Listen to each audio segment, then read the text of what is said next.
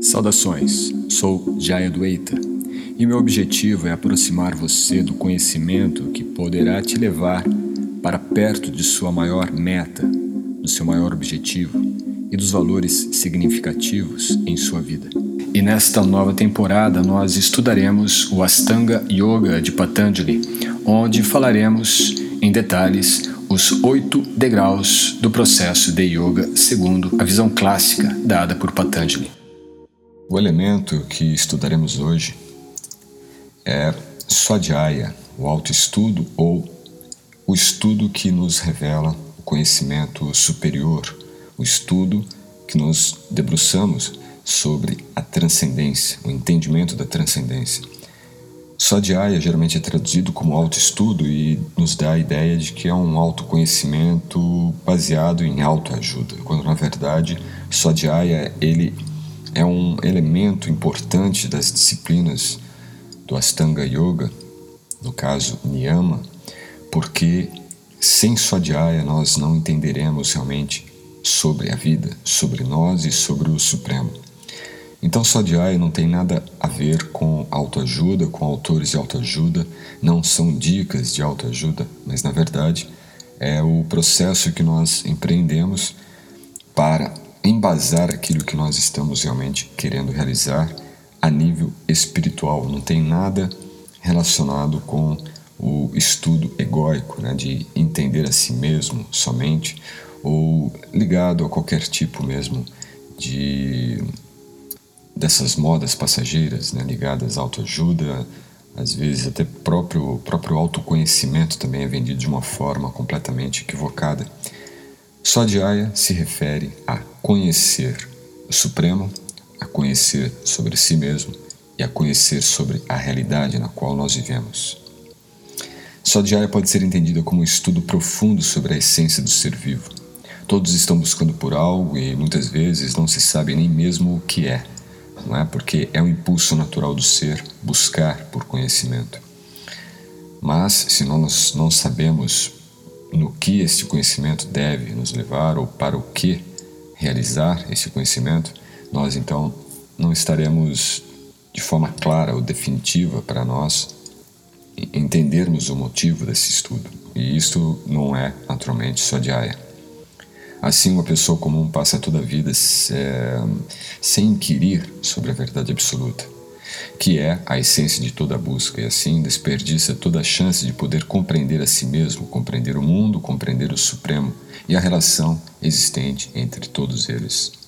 Entretanto, essa busca deve ser baseada em três fontes de conhecimento autêntico. Sem essas três fontes autorizadas, qualquer estudo sobre tópicos elevados não leva ao propósito último e verdadeiro, Quais seriam essas três fontes? De acordo com as próprias escrituras, né, nós temos os sadhus, gurus e shastras. Nós temos três fontes. As pessoas santas, que são aquelas que estão seguindo uma disciplina regrada de práticas diárias já há muito tempo e se tornaram então pessoas com uma consciência muito mais ampla, muito mais profunda e elevada. Esses então são sadhus. Os mestres espirituais ou os gurus também é outra fonte que nós devemos buscar o conhecimento de Swadhyaya, o conhecimento que vai nutrir o nosso estudo. E por fim, os Shastras ou as escrituras fidedignas, não é qualquer escritura, não é qualquer livro, não é qualquer autor contemporâneo de auxílio, de autoajuda e qualquer outra coisa desse tipo que pode ser considerado Shastras, não é? Porque Shastras são as escrituras já canonizadas dentro da tradição do yoga, dentro da tradição do conhecimento transcendental, do conhecimento védico. Podemos até considerar que o Yoga Sutra de Patanjali, o Hatha Yoga Pradipika, sejam obras que sirvam para esse propósito enquanto escrituras fidedignas. Então, se nós utilizarmos essas três fontes, nós estamos utilizando o sumo necessário para a prática de Swadhyaya. São essas três fontes que nós necessitamos, porque se não tivermos o elemento de conhecimento proveniente dessas três fontes, o nosso processo de estudo não é um processo de estudo caracterizado como Swadhyaya, é apenas uma, uma leitura, um estudo qualquer ou mesmo autoajuda. As pessoas santas passam o conhecimento através de exemplos práticos, através de seu modo de vida, seu modo de, de, de viver aquele conhecimento. Apenas o contato manso e humilde com o serviço sincero prestado a estas almas elevadas já é o suficiente para beneficiar o yogi sincero, aquela pessoa que está se dedicando a buscar pelo autoestudo. Eles podem passar o conhecimento e, pelo próprio exemplo, estimular e ensinar sobre a essência da vida. O mestre espiritual ou guru também é uma pessoa que passou por esse processo de sadhu, então ele também pode ser considerado uma pessoa que está no nível de pessoa santa. E ele, ao mesmo tempo, é um representante autêntico do Supremo. Ele aceita discípulo e instrui é, tanto os seus discípulos como também as pessoas em geral sobre a vida espiritual, os valores da vida espiritual.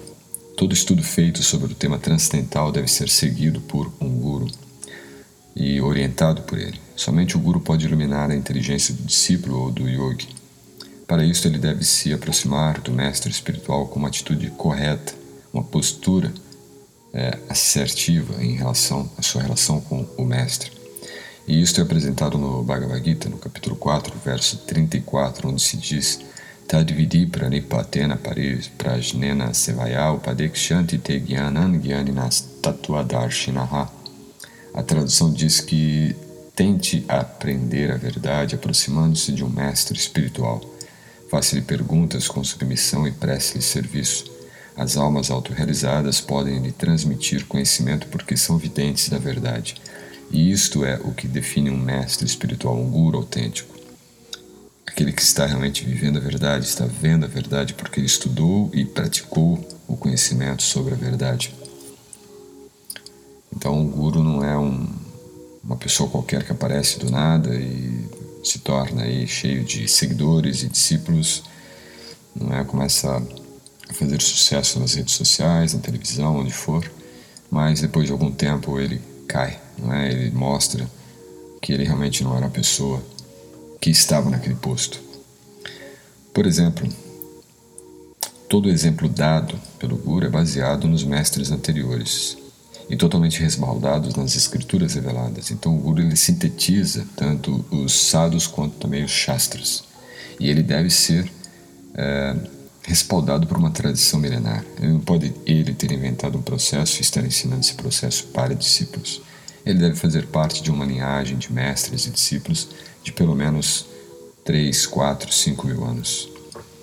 Por fim, as Escrituras são a base de todo o conhecimento que conduz aos estudos mais profundos da essência do ser individual, Jivatma, e do ser supremo Paramatma. Porque Swadhyaya visa dar um conhecimento que nos torne compreendido né?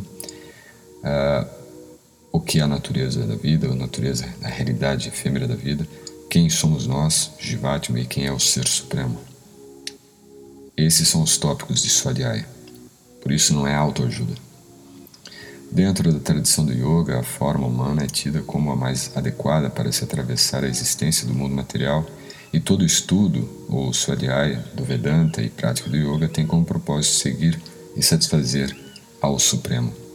Isto é confirmado também no Srimad Bhagavatam, no décimo canto, capítulo 47, verso 24, onde a tradução diz que também através da meditação no mantra japa, o estudo dos textos védicos e observação dos princípios reguladores, alcança-se o transcendental serviço devocional amoroso ao Supremo.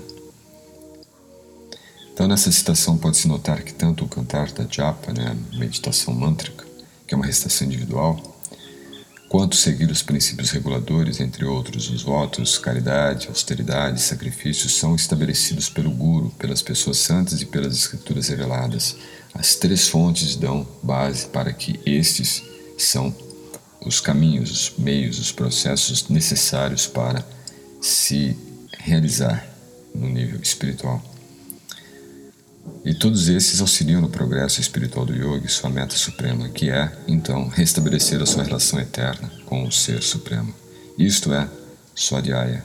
Então, não deixe se enganar por métodos de autoajuda e busque realmente o conhecimento que pode te dar o sentido real do estudo. Até o próximo podcast. Namaskar.